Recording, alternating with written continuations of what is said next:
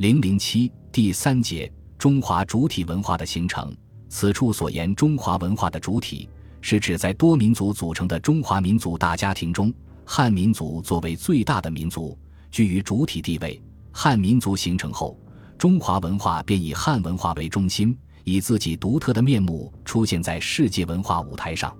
在汉民族形成的汉代，儒家思想取得了独尊的特殊地位。于是，随着汉民族的形成和儒家思想的独尊，便确立了以儒家思想为核心的汉文化作为中华文化主体的格局。汉族是原来居住在中原而以农业生产为主要经济生活的一些民族部落融合起来而成的人们共同体。夏、商、周时期，中原各部族经逐步发展，陆续迈入文明社会的门槛。当时，它还没有总的正式的名称，一般称之为华夏或诸夏。西周春秋时，除周王室作为名誉上的中央政权之外，诸夏以诸侯封国的形式形成许多独立的民族国家。这些民族国家在政治、经济、文化各方面都领先于周边的其他各族。在发展过程中，他们通过各种形式的交往，慢慢走向融合，同时也将周边一些民族吸收到华夏民族队伍中来。战国时，民族融合以更深的程度、更广的范围、更快的速度继续发展。东北方的燕国是辽河、海河流域各族逐步融合进了华夏民族。自称蛮夷的楚族，纵横于汉水、长江流域，成为华夏民族在南方的主要分支。西方秦国经商鞅变法，进一步吸收、继承和发展了华夏文化，后来居上。一跃而成了华夏民族重要的分支，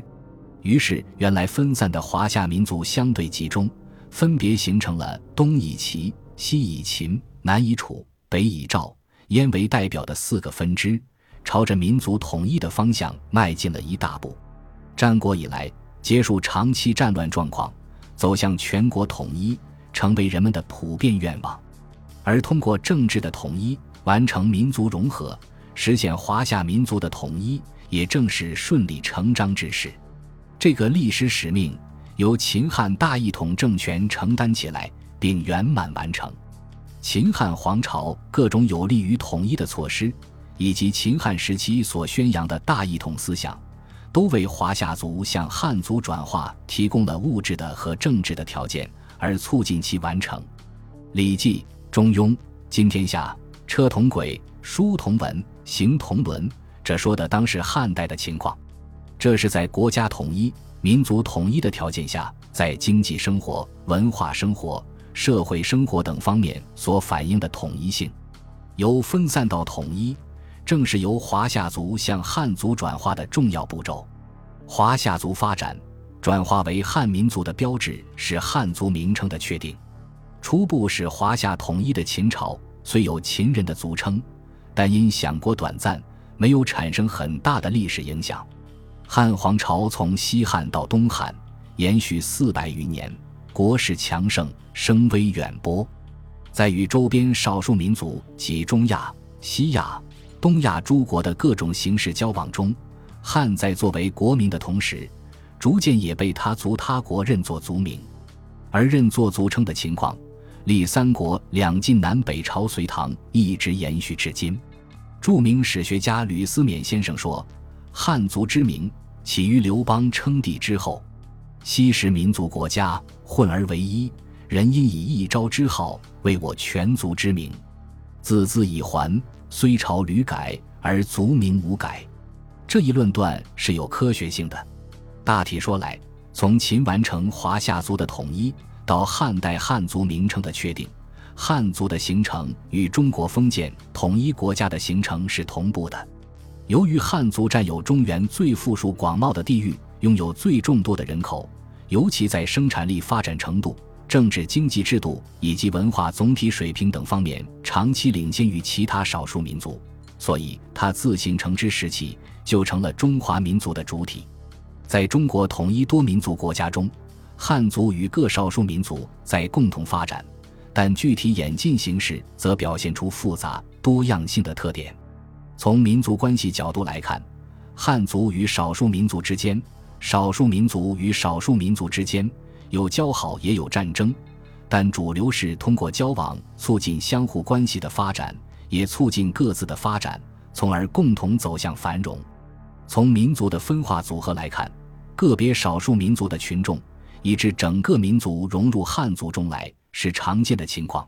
汉族群众加入到少数民族行列的事例也经常发生。从政权组织来看，汉族统治阶级建立政权，实施对全国的统治与管理，占的时间比较长；少数民族统治者占据半壁河山，甚至入主中原，统领全国的局面也不断出现。从历史进程来看，虽然存在着由于战乱或反动统治者倒行逆施，包括个别生产方式落后于中原的少数民族统治者夺取全国统治权。所导致的发展过程中断，甚至暂时倒退的情况，但峰回路转，历史潮流仍滚滚向前。从文化意义上考察这些纷繁的历史现象，有两点认识是根本性的：其一，中国历史上各民族发展水平很不平衡，从秦汉到近代，不断有新的民族崛起，有不同的民族告别蒙昧，从野蛮走向文明，经过封建化过程。赶上中华民族共同发展的脚步，其中以汉文化为代表的先进文化起了示范表率作用，起了核心凝聚作用。其二，中华民族文化是绚丽多彩的，各少数民族独特的文化丰富了中华文明的内涵，推进了中华文明的发展。他们以自己的特殊文化营养，滋育着中华文明这棵参天大树。儒家思想是在华夏民族文化积累和华夏社会心理基础上形成的，经过自身的发展和社会的选择，它成为中国封建社会的统治思想，成为中国封建文化的核心，对汉民族乃至整个中华民族文化的发展产生了决定性的影响。儒家文化引导中华民族文化走向的开端，是汉武帝时期罢黜百家。独尊儒术政策的实行，而这一政策的形成有着深刻的社会历史背景，是长期探索选择的结果。儒家学说偏重伦理道德，它以仁爱为本，提倡用反求诸己和道德约束的办法使天下归仁，建立理想的社会关系。为达到这一境界，必须健全礼制，而尊卑有序的礼制秩序是由亲亲及尊尊，用扩大血缘亲情的方法建立起来的。天地间最贵重的是人，人承担着改造自己也改造社会的重任，使全社会的人都意识到自己的崇高职责，明白怎样去履行自己的职责及进行教化，是政府的最主要职能。儒家学说从孔子创立后，其内容要点在社会实践中不断得到充实与调整。战国末期的荀子，根据社会发展的现实，对儒家进行重大改造。在讲仁义道德的同时，突出强调礼的作用，并引入法的概念，把孔孟的以内省为主改换成对外在行为的强制性要求，即由重内圣变为重外王。荀子的学说以法后王，同礼义，以制度，以浅持薄，以今持古，以一持万为基本宗旨，与中国封建专制制度有天然的契合关系。初建大一统政权的秦皇朝。选择法家为指导思想，因过于蔑视人的自然性情导致失败。汉初的黄老之学虽然吸收了儒家的德政说，但自身的因循性形成了与王道政治的间隔。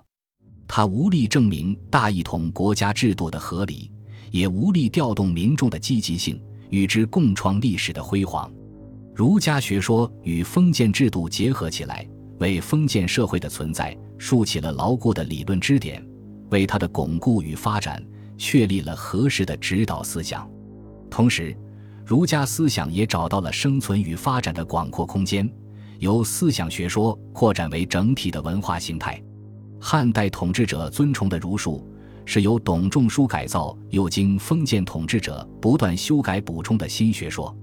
董仲舒根据大一统政权的现实需要。自觉承担起建立与封建政治体制相结合的封建思想体系的任务，将阴阳五行之说源入儒学，创立了以天人合一宇宙观为核心的新儒学。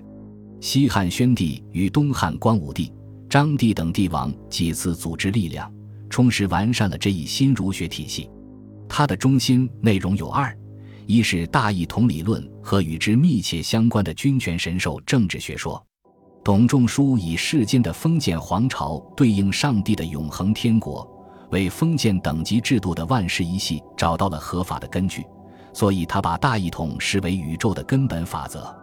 大一统说在封建政治中居特殊位置，在长期的中国历史上，统一的封建皇朝把大一统视为政治成就的最高标志，分裂的皇朝则把实现统一作为最重要的政治目标。中国自秦统一以来虽历尽沧桑，但统一多民族国家形式一直保持至今，与此有直接关系。董仲舒论述宇宙以上帝为最高主宰。皇帝是上帝派到人间的代理人，上帝对人间的政治状况满意，就会降下福瑞表示他的欢心；如果不满意，就会降下灾异表示他的愤怒。如果面对上天的警告，皇帝仍不悔改，上帝便取消他的统治资格，另选新的代理人以取而代之。上帝对人间历史的演化规定为三统循环的模式。即政权的统治体系，暗黑、白、赤三个统系的顺序轮回。一个政权被上帝取缔，代之而起的另一个政权，必须是依次得统系之政者，否则因为其统治没有合法依据，便一定不会长久。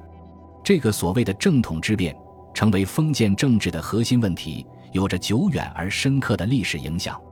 另外，封建皇朝为维护专制政体而设置的朝章国制。也基本是以儒家学说为依据建立起来的。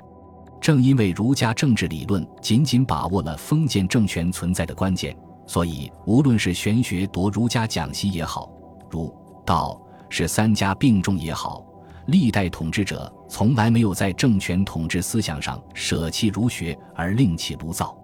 二是三纲五常的伦理道德学说，新儒家的伦理观继承孔孟传统。以血缘关系为根本出发点，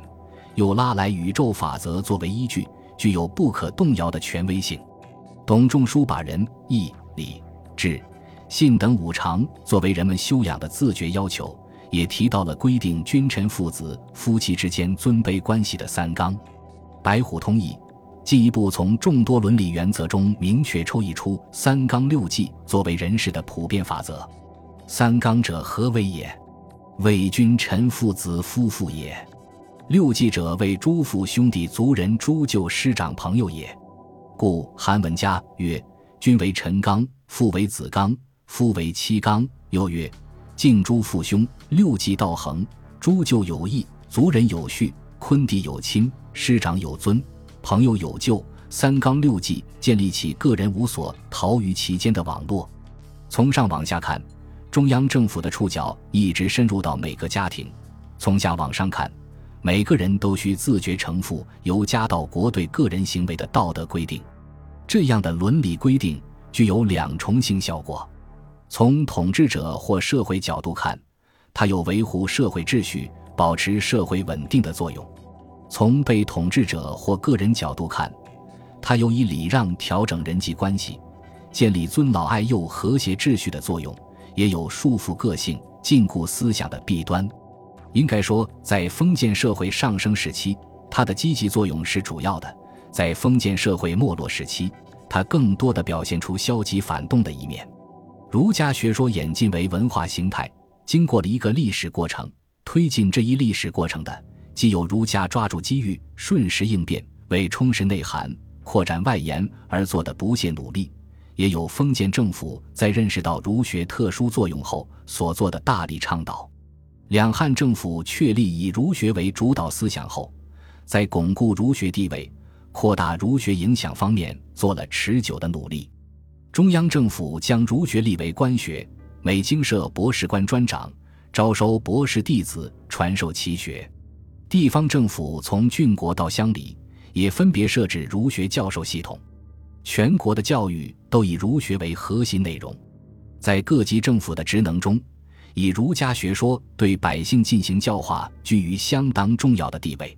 中央政府在与少数民族地方政权交往过程中，十分强调以下便宜，用先进的儒家文化推动其文明的脚步。一些边远地区的行政长官则努力把伦常礼义推行到未开发地区。人言东汉初为九真太守，时落月之民无嫁娶礼法，各因淫好，无事对匹，不识父子之姓，夫妇之道。言乃遗书属县，各是男年二十至五十，女年十五至四十，皆以年齿相配。其产子者，使之重姓。贤曰。使我有世子者，任君也。这是通过教化改变落后习俗的典型事例。当时周边新兴各族也都对以儒家思想为主体的汉文化十分仰慕。华夏文明显示出独有的向心力与凝聚力。中国以礼仪之邦的美名享誉世界，正是儒家文化长期教育规范的结果。儒家文化在演化过程中不断吸收其他各家学说，包括道教、佛教的思想营养，充实和发展自己。它潜移默化地影响了中国文化独特面目和中华民族特有心理的形成。儒家学说的政治伦理内容与实践理性精神，深深地影响着中国文化的类型与走向。中国文化与西方文化相比，不但类型不同。而且特点与走向也不相同。西方文化重视抽象和思辨，善于发挥感情，向外求索，追求个体满足；中国文化长于实践理性和内省含蓄，提倡群体和谐，注重人际关系和道德修养。而伦理学说往往染有浓厚的政治色彩。西方文化导致了人的个性自由与民主政治。东方文化导致了宗法家庭关系的相对稳定与社会的专制政体，西方文化刺激了个人主义、自由主义的发展以及强烈的物质追求，东方文化则培养了许多温情脉脉的人文美德和与政治社会息息相关的精神文明。张岱年先生认为，儒家所倡导的自强不息、厚德载物，构成了中华民族共同心理的核心内容。他说。张岱年先生的另一段论述可以作为本章的结束语。